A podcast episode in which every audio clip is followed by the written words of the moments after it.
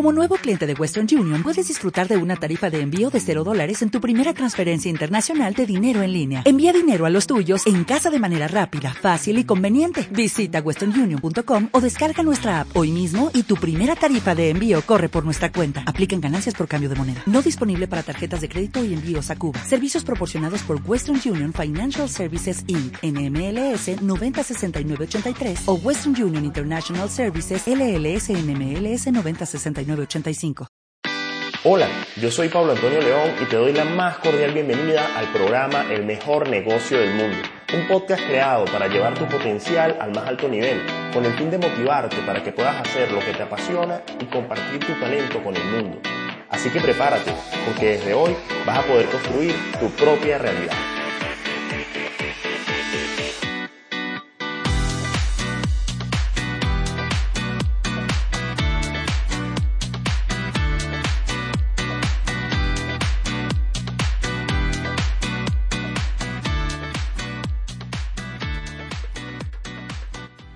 Qué gusto compartir con ustedes el episodio número uno de la serie Grandes Biografías. Vamos a comenzar esta serie con un personaje maravilloso, una persona que no solo logró el éxito empresarial, sino que fue un gran ser humano.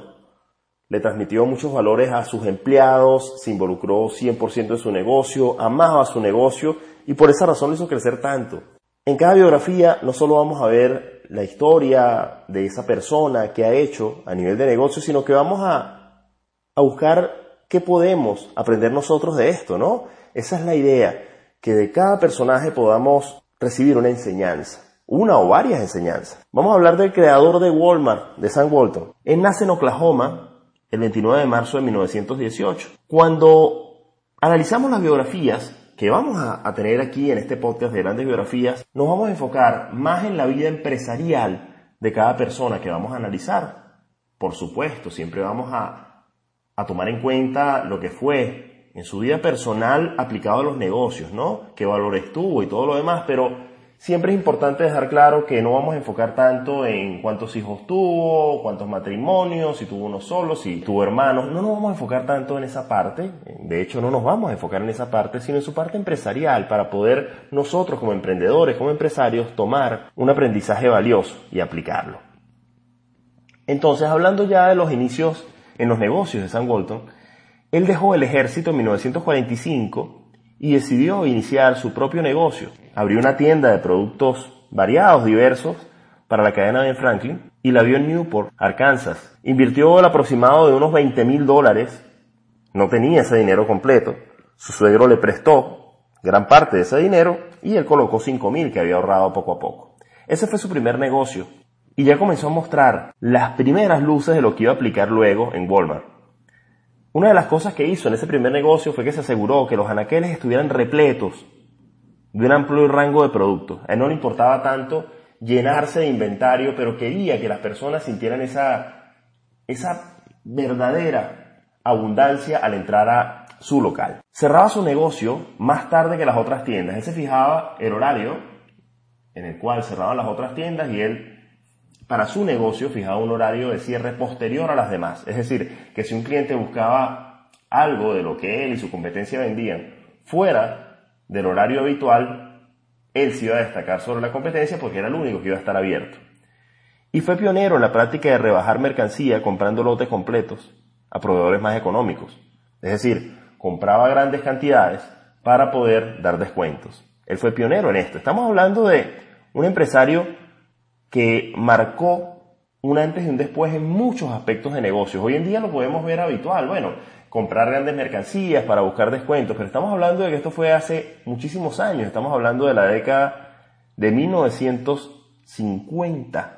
O sea que esto era una innovación para su, para su tiempo, él fue un innovador para su tiempo.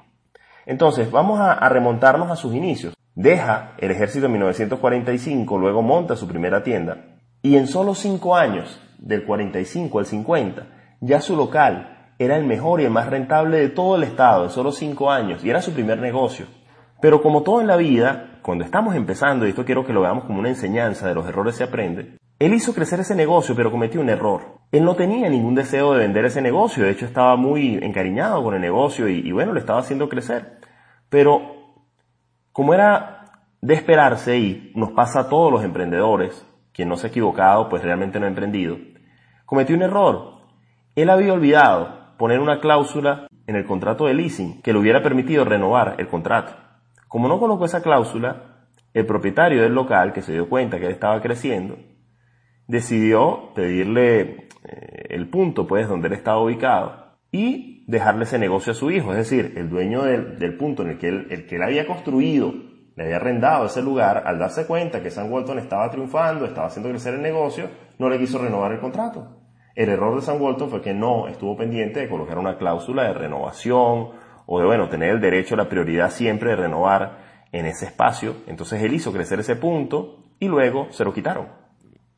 Ese fue un gran error que él cometió al comenzar y que nos deja una enseñanza para nuestros negocios. Eso es lo que yo quiero destacarte de estas biografías que vamos a analizar. No es simplemente hablar de esa persona, sino ir aprendiendo para nosotros ir implementando nuestros emprendimientos. A pesar de ese error que cometió, él perdió ese punto, no le renovaron, pero no importa, él había aprendido algo más importante, que era cómo crear ese tipo de tiendas y hacerlas crecer. Entonces, había dejado el punto, pero había obtenido un gran aprendizaje que lo iba a replicar luego en otro lugar. Una de las cosas que más debemos aprender de Sam Bolton son sus secretos, sus claves que fue aplicando de forma consistente en las próximas tiendas que aperturó y cómo esto le funcionó. Cuando los autoservicios y las tiendas de descuento se convirtieron en el gran negocio de los años 60, él fue el que estableció las reglas prácticamente. Hoy en día podemos ver muchísimas tiendas de autoservicios y tiendas de descuento grandes por departamentos, pero en esa época era algo innovador y él fue el pionero en ese aspecto. La primera clave fue que él transfería el descuento al cliente. Él tenía el concepto de ganar poco y vender volumen y de buscar grandes descuentos, es decir, él trataba siempre de negociar con los proveedores grandes descuentos, no pensando en ganar más por cada venta, sino ese descuento que él obtenía se lo transfería directamente al precio de venta para que el consumidor o el cliente se beneficiara y pudiera, pudiera obtener precios bastante, bastante bajos comparados con la competencia, independientemente de que él ganara incluso menos que la competencia, pero él quería manifestar que su ganancia estaba en el volumen. Y ese fue su concepto y lo que lo hizo crecer. Otra de las claves fue el autoservicio. Permitirles a los clientes comprar productos en los estantes para luego acercarse a la caja, ¿ok? Con los que hubieran seleccionado. Vuelvo a lo mismo, nos puede parecer muy obvio hoy, pero en esa época era innovador que la persona misma buscara su producto y se dirigiera a la, casa, eh, a la caja a pagar. Los productos estaban bien colocados en los anaqueles y fomentó el autoservicio. Él estaba convencido en esa época de que el autoservicio y el descuento era el camino del futuro, y no se equivocó. Otra de sus claves fue el control del inventario y manejo de la información. Él ordenaba los productos necesarios en la cantidad justa. Muy poco stock en su criterio, es decir, poco inventario significaba para él pérdida en ventas, pero demasiado implicaba un costo excesivo, tampoco exageraba. Entonces él era muy meticuloso con el tema del inventario, siempre mantener las cantidades justas de cada producto. Para eso él tenía unos parámetros muy importantes que tomaba en cuenta y quiero que tomen nota de esto. ¿Qué era lo que se vendía? Él llevaba, manualmente llevaba un control de cuáles eran los productos que más rotaban, qué había en las tiendas y qué era lo que las personas buscaban. No solamente lo que rotaba, sino si habían productos por los cuales las personas preguntaban, los clientes preguntaban y ellos no los tuvieran. Entonces él tomaba nota de todo eso con el fin de que su inventario fuera suficiente y siempre la persona encontrara una solución a lo que buscaba. Entonces él iba tomando nota si algo la persona lo solicitaba y él no lo tenía para luego incluirlo en el inventario. Otra de las grandes claves de Walton fue la reducción de costos. Fíjense lo que él hacía. Él tenía una política de mantener los costos de su propia compañía bajos. Los ejecutivos que trabajaban con él dormían dos por habitación y manejaban autos de alquiler, los más económicos que fueran rendidores pero económicos. Entonces él hacía por ejemplo, sus ejecutivos tenían que viajar o hacía una reunión o lo que fuera, y los hospedaba dos por habitación. Hoy en día vemos que grandes corporaciones hacen esto. Yo tuve la oportunidad de trabajar en dos grandes corporaciones hace muchos años y los viajes, eh, las convenciones y todo lo demás eh, nos hospedaban dos por habitación. Eh, en esa época ustedes pueden pensar, bueno, pero esto es algo que vemos común para reducir costos hoy, pero en esa época él fue pionero en esto porque se dio cuenta que en habitaciones, en muchos hoteles habían habitaciones compartidas, pues, o sea, que tenían dos camas y Muchas empresas en esa época hospedaban a un empleado por habitación. Se dio cuenta que, bueno, la habitación se podía compartir, no, le iban a, no iban a estar incómodos, se generaba más interacción entre su propio personal y comenzó a implementar esto. Una de las curiosidades también en este aspecto es que él estableció la política en Walmart de no tratar con representantes de ventas de los fabricantes, sino que les decía que tenían que enviar a sus propios ejecutivos para no pasar por tantos filtros, ¿no? Como él se asociaba muchísimo por el tema del ahorro, de, de bajar los precios, entonces él buscaba no pasar por tantos eslabones de la cadena, es decir, por el vendedor, después por el gerente, después todo, él sabía que todos ganaban su comisión y se daba cuenta que eso repercutía en el precio de sus productos. Entonces él buscaba hablar directamente con la cabeza para conseguir precios bajos. Otra de sus particularidades es que no autorizaba eh, productos para decorar las oficinas. Él no era muy amigo de decoración ni nada parecido. En cambio, prefería invertir ese dinero en lo más avanzado de la época en tecnología, ¿ok? En lo que él podía eh, saber que se iba a traducir en mejorar procesos, no tanto en la parte estética. Y las 10 reglas que él estableció, si quieren tomar nota, háganlo, se las voy a mencionar una por una de forma breve, la que él estableció en Walmart para hacer crecer el negocio y transmitírselas a sus empleados, él era muy claro. Él tenía 10 reglas, las cuales eran, como decir, el manual de todos sus empleados, a los que llamaba socios. Él a los empleados les llamaba socios para hacerlos sentir de igual a igual. La regla número uno era, comprométase a triunfar y sea entusiasta. Él era una persona súper entusiasta y requería eso mismo de sus socios, que eran sus empleados, pues él les llamaba socios. Número dos, comparte el éxito con quienes le han ayudado. Él siempre creyó que los equipos eran más poderosos que las personas individualmente. Por eso les incentivaba, cuando alguien hacía algún trabajo de buena forma, a compartir lo que le había funcionado con las otras personas. Número tres, motivar a los demás a hacer sus sueños realidad. Él trataba de que las personas que se colocaban a trabajar junto a él se sintieran bien. Trataba de conocer qué aspiraban esas personas. ¿Ok? Para él era muy importante conocer las aspiraciones de, su entorno, pues y motivarlos a cumplir esos sueños. Número cuatro, comunicarse con la gente y mostrar interés. Él partía del punto de que las personas que entraban a trabajar en Walmart tienen que conocer bien el negocio, no cometer el error que cometen hoy en día muchos empresarios, de que, por ejemplo, si coloca a alguien a trabajar en la caja, solamente conoce la caja. Si coloca a alguien a trabajar en devoluciones, solamente conoce el, departamento. No. Él partía del punto de que el empleado tiene que conocer todo el negocio independientemente de que se desempeñara en un área en particular. Número 5. Reconocer el esfuerzo y los resultados. Darle mérito a quien se esforzaba. Quien lograba algo en la empresa recibía el reconocimiento. Número 6. Celebrar sus propios logros y los de su equipo. En un viaje que él hizo a Corea, se dio cuenta que ya estaban implementando algo. Y es que llevaban a los empleados a participar en las celebraciones, hacían fiestas de fin de año o de aniversario de la empresa y llevaban a todos los empleados a compartir. Él dijo, bueno, tengo que traerme esto para mi empresa. Y él allí inventó la celebración Walmart. O sea, era una celebración que hacía con todos los empleados, juegos, compartir, premios. Y eso fue algo que hoy en día las grandes corporaciones lo implementan, pero él fue pionero en ese sentido. Eso lo vio en Corea y después lo quiso implementar en su propio negocio. Número 7. Escuchar a los demás y aprender de sus ideas. Él buscaba que sus empleados tuvieran estas reuniones con lluvia de ideas, tomaran nota y se tomaran en cuenta todas las, creaciones de los mismos empleados, independientemente de que al final funcionaran o no.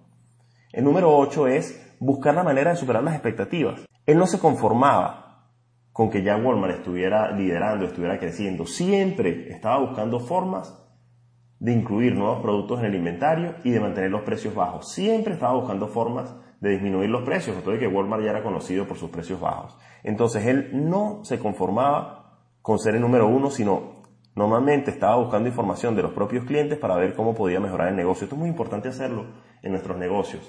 No nos conformemos independientemente de que el negocio esté creciendo. Yo lo hago con mis clientes. Normalmente les estoy preguntando qué eh, necesidad tienen, qué producto nuevo puedo crear, ¿Cómo les puedo satisfacer? Porque siempre, grábense esto, siempre sus clientes, así estén contentos con sus servicios, van a tener necesidades que cubrir, nuevas necesidades. Entonces, estén indagando siempre con sus clientes. Esto se aprende de Sam Walton.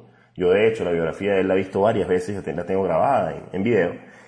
Y una de las cosas que más me quedó fue esta, buscar siempre qué necesitan los clientes, porque pueden haber puntos ciegos que nosotros no nos estamos dando cuenta que los clientes necesitan, pero si no preguntamos, no vamos a saber cómo superar esas expectativas. Número 9, controlar los gastos y procurar prosperar. Él estaba muy pendiente de ahorrar, de ahorrar. No es que era una persona tampoco que no disfrutaba la vida, que no se daba gusto, pero siempre para el negocio, así estuviera próspero, buscaba la forma de minimizar costos manteniendo la operatividad.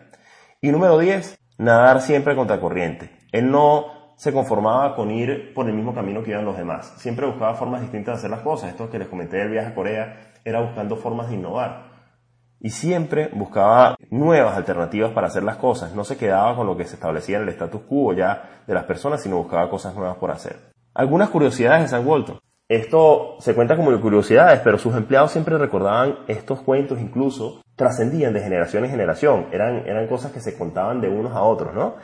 Una de las cosas que se recuerda mucho de él es que en una reunión, una reunión con todos sus empleados, se puso de pie al frente de todos para mostrarle su, su franela que decía Walmart, y sus pantalones eran de 16 dólares, como para hacerles ver, yo también soy como ustedes, también uso cosas de, de valor estándar, no ando con lujos, él trataba siempre en, los eventos con los empleados de mostrarles que eran iguales, que cada quien tenía su rol, él tenía su rol de dueño de la compañía, pero que él podía ser igual a ellos.